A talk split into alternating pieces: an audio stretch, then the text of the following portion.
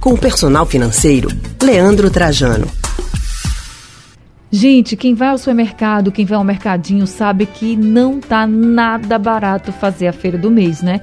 Recife, por exemplo, é a capital do país em que a cesta básica mais subiu de preço de janeiro a julho deste ano, isso segundo o Diese.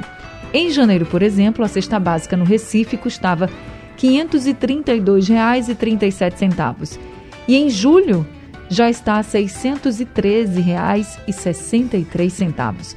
Mas os preços estão altos em todo lugar, a gente sabe disso em todas as cidades. Tá tudo caro e o salário não dá. Mas todo mundo precisa se alimentar. A gente está falando de algo básico, essencial para a nossa existência. E para driblar essas dificuldades e a inflação, muita gente está fazendo o quê? Está recorrendo ao cartão de crédito para fazer a feira. Mas será mesmo que é uma boa saída? Como esse assunto é da sua conta, nós vamos conversar agora com o nosso personal financeiro, Leandro Trajano. Leandro, muito boa tarde, seja bem-vindo aqui ao Rádio Livre. Boa tarde, Anne. Que bom estar no ar com você mais uma semana e sempre com temas que são bem importantes para a gente tratar. E esse é um que está impactando muito, sim, pessoas das mais diversas classes sociais e nos quatro cantos do país. Comer está muito caro e cada vez mais, hein? É verdade. Para você, é um bom negócio fazer a feira do mês, por exemplo, no cartão de crédito? Anne, eu não condeno isso. Eu acho que existe sim a possibilidade, quando usado de forma realmente consciente. Ou seja, é, eu já vou ter que comprar comida de toda forma no mês, eu vou ter que ir no supermercado e eu sei que dá, eu sei o que eu preciso. Eu vou anotar exatamente o que eu preciso, vou respeitar aquela lista de compras no supermercado. Então, tudo bem.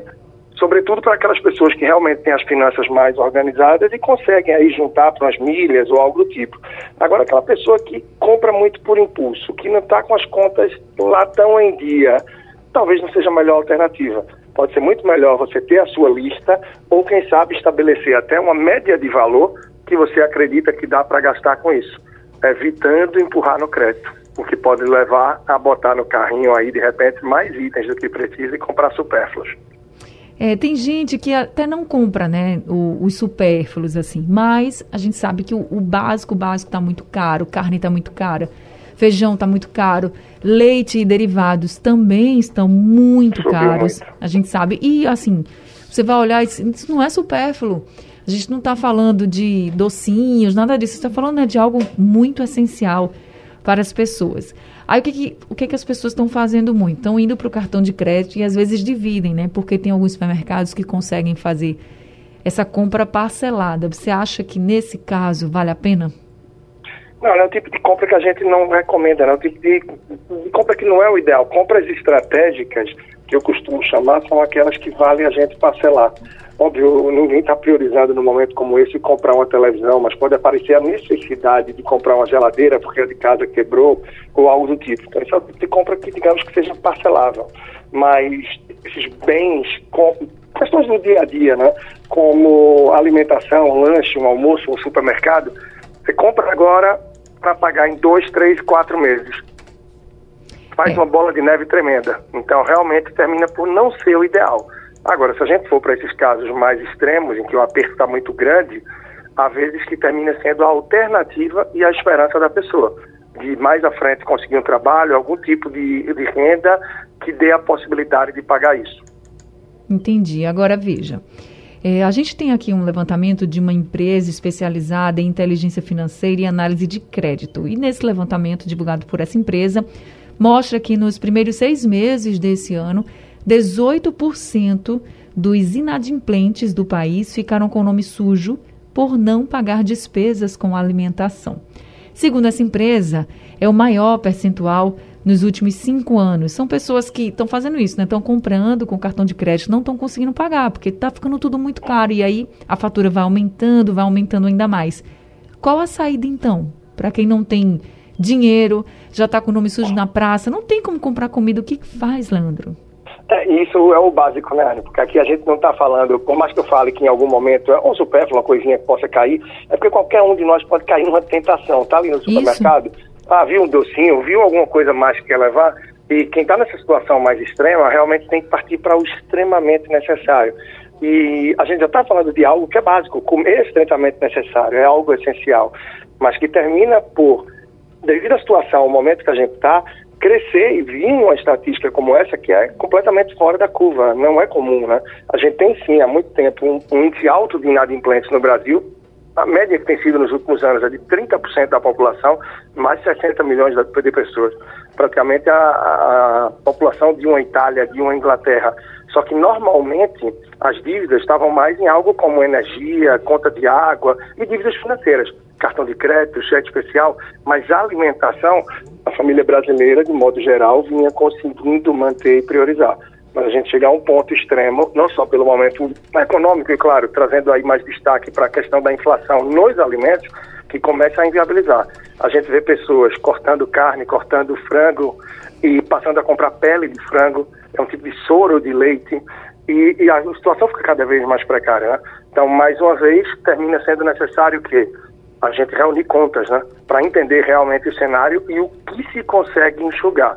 O desafio é tão grande porque a gente sabe que aquela pessoa que recebe um salário mínimo tem uma renda extremamente defasada e vive um momento ainda mais desafiador. Quase que a gente quer lutar sim para que passe, mas o desafio é grande. É verdade. Para você, então, qual seria a melhor saída nesse momento?